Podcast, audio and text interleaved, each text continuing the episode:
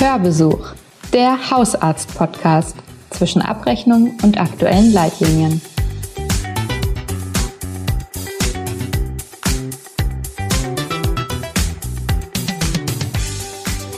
Welcher Hausarzt kennt das nicht? Da klingelt im Praxisalltag das Telefon und es ist die örtliche Apotheke mit einer Rückfrage zur jüngsten Verschreibung. Das ist für beide Seiten ärgerlich und vor allem vermeidbar. Und wie genau, das wird Thema in unserer heutigen Folge des Hausarzt-Podcasts Hörbesuch. In Episode 9. Mein Name ist Jana Sauer, ich bin stellvertretende Chefredakteurin bei der Hausarzt und ich freue mich, dass uns heute Nadine Friedrich einen Hörbesuch abstattet. Sie ist Apothekerin und beim Deutschen Arztportal tätig. Hallo. Hallo, vielen Dank für die Einladung. Ja, Frau Friedrich, was sind so typische Fehler, die Rückfragen nötig machen überhaupt? Ja, also in jeder Hausarztpraxis werden ja jeden Tag unzählige Verordnungen für Arzneimittel ausgestellt und ähm, da kann es natürlich immer wieder dazu kommen, dass die Apotheken Rückfragen zu der Verordnung stellen müssen. Und man muss sagen, nicht alle Rückfragen aus der Apotheke werden sich vermeiden lassen. Das ist auch gar nicht das Ziel, weil wenn man zum Beispiel daran denkt, dass die Apotheken häufig ja auch der Ort sind, wo viele Fäden zusammenlaufen, dann ähm, kann es zum Beispiel sein, dass in der Apotheke auch mal Wechselwirkungen zwischen Medikamenten auftauchen oder Interaktionen oder Doppelverordnungen von unterschiedlichen Ärzten, wo es einfach wirklich gut ist, dass die Apotheke nochmal Rücksprache mit dem Arzt hält und ähm, diese Unklarheit nochmal vor der Abgabe des Arzneimittels klärt. Aber es gibt natürlich auch sehr, sehr häufig Rückfragen, die zum Beispiel im Zusammenhang mit ähm, der Lieferbarkeit von Arzneimitteln stehen. Wenn die Apotheke also für das verordnete Arzneimittel keine austauschbare ähm, Alternative finden kann, wird sie Rücksprache mit dem Arzt halten.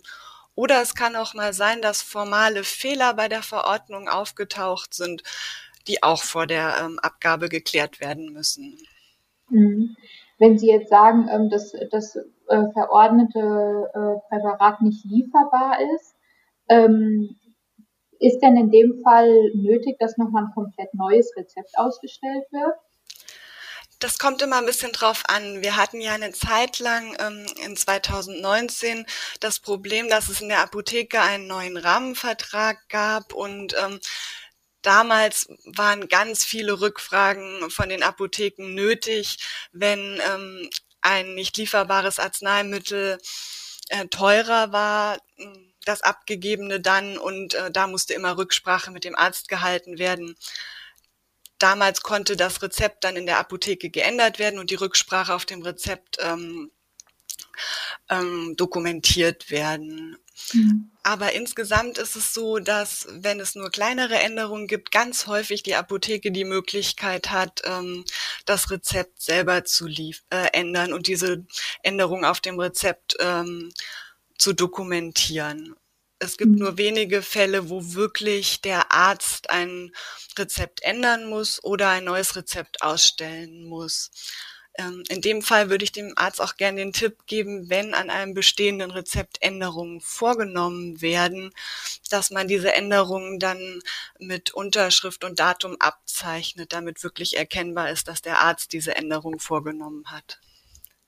Mhm. Und wenn, die, wenn äh, quasi keine neue Unterschrift nötig ist, sondern das einfach sozusagen dann in der Rücksprache geklärt werden kann, ähm, sollte sich der Arzt dann auch sozusagen für die eigenen Unterlagen da nochmal eine Notiz machen, vielleicht im Praxisverwaltungssystem oder braucht es das nicht unbedingt? Ich denke, das kann in vielen Fällen durchaus sinnvoll sein, dass man sich das auch notiert. Es kann ja zum Beispiel sein, dass man ein ähm, Arzneimittel verordnet hat als Arzt, was inzwischen außer Handel ist und die Apotheke hält nun Rücksprache und es wird eine andere Alternative gefunden, dann ist es durchaus sinnvoll, dass man sich das auch in der Praxis notiert, damit man bei der nächsten Verordnung direkt sieht, ähm, dass man nun ein anderes Arzneimittel verordnen müsste. Genau. Also das mhm. kann schon auf jeden Fall sinnvoll sein, das auch in der Praxis zu dokumentieren. Mhm.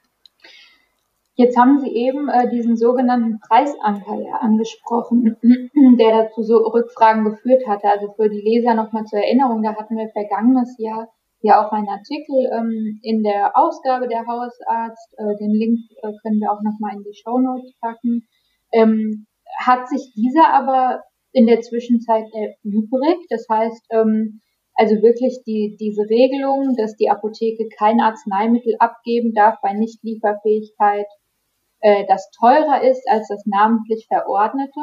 Besteht diese Regel noch oder hat die sich wieder erübrigt? Also in der Apotheke gilt diese Regel noch, dass wirklich dieser Preisanker eingehalten werden muss. Es kann ja aber der Fall auftauchen, dass man als Apotheke keine Alternative hat, weil zum Beispiel alle Arzneimittel unter diesem Preisanker nicht lieferbar sind oder man pharmazeutische Bedenken gegen diese Arzneimittel hat. Und in dem Fall, hm, wenn die Apotheke aus solchen Gründen diesen Preisanker überschreiten muss, ähm, wird die Apotheke dies auf dem Rezept dokumentieren und erklären, warum sie diesen Preisanker überschreiten musste. Mhm, und in dem Fall nochmal zur Klarstellung ist kein, keine Rezeptänderung oder Neuausstellung durch den Arzt nötig. Genau. Mhm.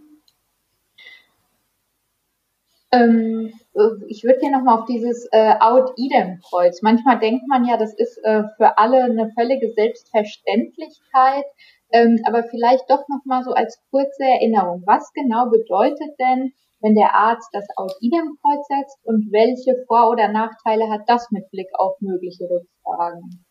Ja, also wenn der Arzt das Out-Idem-Kreuz mm, ankreuzt, dann bedeutet das für die Apotheke, dass sie dieses Arzneimittel nicht im Rahmen von Rabattverträgen zum Beispiel gegen ein anderes Generikum austauschen kann. Sie darf also nur das ähm, verordnete Arzneimittel wirklich abgeben. In dem Zusammenhang ist wichtig, dass allerdings ähm, das Original und der bezugnehmende Import in diesem Zusammenhang als gleiches Arzneimittel gelten. Also da kann noch ein Austausch erfolgen, aber nicht gegen ein anderes rabattiertes Arzneimittel. Es kann dann aber zu Problemen kommen, wenn dieses mit Out-Idem-Kreuz verordnete Arzneimittel zum Beispiel nicht lieferbar ist.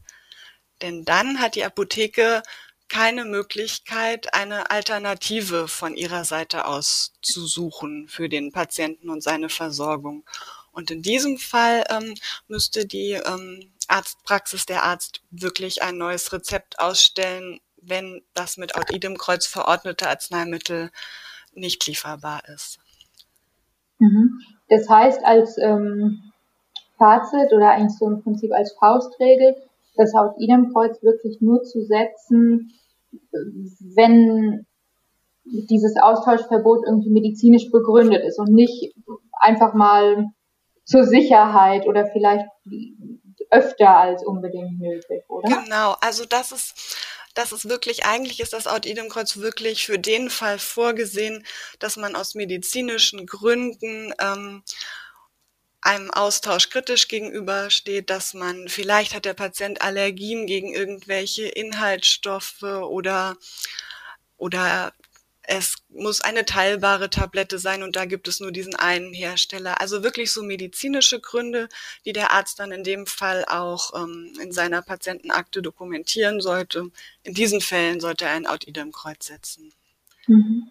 Was ich ein bisschen einschränkend sagen muss, ist, dass wir ja momentan in der Corona-Pandemie sind und ähm, es gibt zurzeit mit einer ähm, Verordnung einige ja, Sonderregelungen für diese Pandemiezeit, die einfach die Versorgung der Patienten in dieser schwierigen Zeit äh, sicherstellen sollte. Und da gibt es einige Ausnahmen und ähm, für die Apotheken bei der Belieferung von Rezepten. Und in dieser Zeit kann es sein, dass einige Änderungen wirklich auch durch die Apotheke vorgenommen werden können und kein neues Rezept ausgestellt werden kann, dass ähm, die Apotheken von so Rabattvertragsarzneimitteln absehen können, wenn sie das ähm, verordnete Arzneimittel gerade nicht vorrätig haben, einfach um ähm, ja so wenig wie möglich ähm, unnötige Kontakte für den Patienten zu haben, genau.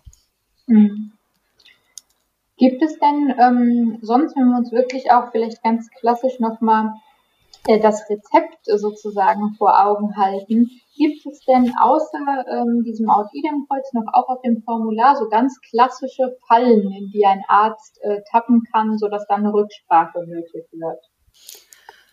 Ja, also das sind ja wirklich so formale Vorgaben. Da hat die Apotheke auch eine Prüfpflicht. Was durchaus mal im Praxisalltag passieren kann, ist, dass mal die Unterschrift auf dem Rezept fehlt. Die müsste dann natürlich ergänzt werden.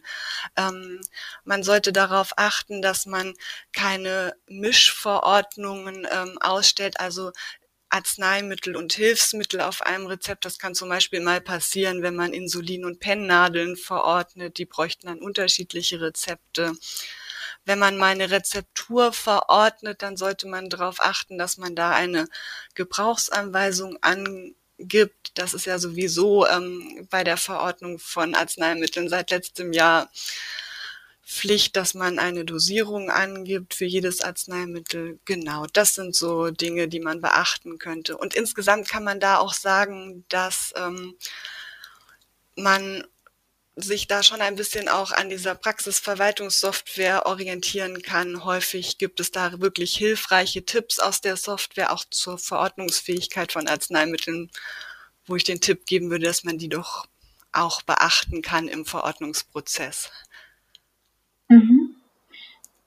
Ähm, ist, ist es denn auch ein Fehler zum Beispiel, wenn die PZN äh, zum Beispiel und der Artikel oder der Artikelname nicht übereinstimmen oder zum Beispiel eine Packungsgröße angegeben wird, die es so gar nicht gibt? Ja, genau. Also all solche Verordnungen würden als unklare Verordnungen ähm, angesehen werden in der Apotheke, einfach weil das verordnete Arzneimittel in dem Fall nicht eindeutig zu erkennen ist, wenn zum Beispiel die angegebene PZN nicht mit dem verordneten Arzneimittel übereinstimmt oder es Unstimmigkeiten bei der Packungsgröße gibt oder wenn ein Arzneimittel verordnet wurde, was inzwischen außer Handel ist und man keine Alternative findet. Genau. Also all mhm. sowas sind unklare Verordnungen, da würde die Apotheke nochmal nachfragen. Genau, und dann aber wieder mit der Regel, die wir am Anfang ja schon besprochen hatten, ähm, wirklich kein neues Rezept, sondern äh, man telefoniert kurz, ähm, klärt das und dann darf das die Apotheke eigenständig. In der Regel ja. darf sie das eigenständig machen. Ein paar Ausnahmen gibt es, die der Arzt dann wirklich ähm, ändern müsste. Aber in der Regel hat die Apotheke viele Möglichkeiten, Rezepte ähm, dann nach der Rücksprache selber zu ändern. Mhm. Ja, super. Ähm, vielen Dank. Frau Friedrich, wenn wir jetzt vielleicht so zum, zum Abschluss nochmal so die ganz essentiellen, äh, kriegen wir die drei wichtigsten Praxistipps aus dem Gespräch noch zusammen. Ähm, vielleicht unabhängig jetzt mal von, äh, na gut, die saubere Handschrift hat sich äh, erübrigt, weil es ja drauf gedruckt wird, aber im Prinzip vielleicht als Tipp Nummer eins so die Formalia, dass man wirklich äh, prüft oder beziehungsweise auch bei Fehlern im PVS hinterlegt, dass es nicht nochmal passiert, wenn ja eben so Sachen sind wie falsche PZN, falsche Packungsgröße, dass man eben auf solche Dinge achtet, oder? Genau, das ist auf jeden Fall ein wichtiger Tipp, auf jeden Fall. Mm, dann würde ich, würde bei mir noch hängen bleiben auf jeden Fall äh, das Out-Idem-Kreuz, das nur ähm, wirklich in gezielten Fällen gesetzt werden sollte, um da die Abgabe in der Apotheke zu erleichtern.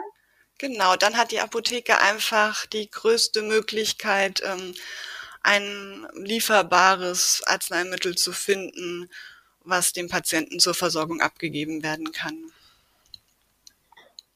Und als dritten, haben wir noch einen dritten Tipp? Ja, also ich würde wirklich sagen, auch äh, auf die Software achten. Die gibt einem da schon viele Hinweise und ähm, ersetzt, stellt natürlich das Rezept auch in vielen Punkten schon von alleine richtig aus, füllt die richtigen Stellen an die richtigen Positionen des Formulars, genau. Ja, super. Dann haben wir doch drei Tipps, die wir unseren Hörerinnen und Hörern somit auf den Weg geben können. Ich sage vielen Dank fürs Gespräch. Ja, vielen Dank. Vielen Dank auch an euch, liebe Zuhörerinnen und Zuhörer. Wir hören uns in zwei Wochen wieder an dieser Stelle. Hinterlasst uns gerne auch eine Bewertung oder Feedback an info@medizin-und-medien.eu. Ich sage bis in zwei Wochen. Freut euch schon mal. Das war nicht die letzte Episode zusammen mit dem DAP. Wir haben noch eine Miniserie zum Thema Wirtschaftlichkeitsprüfung. Dazu dann mehr im Mai. Bis dahin, bleibt gesund.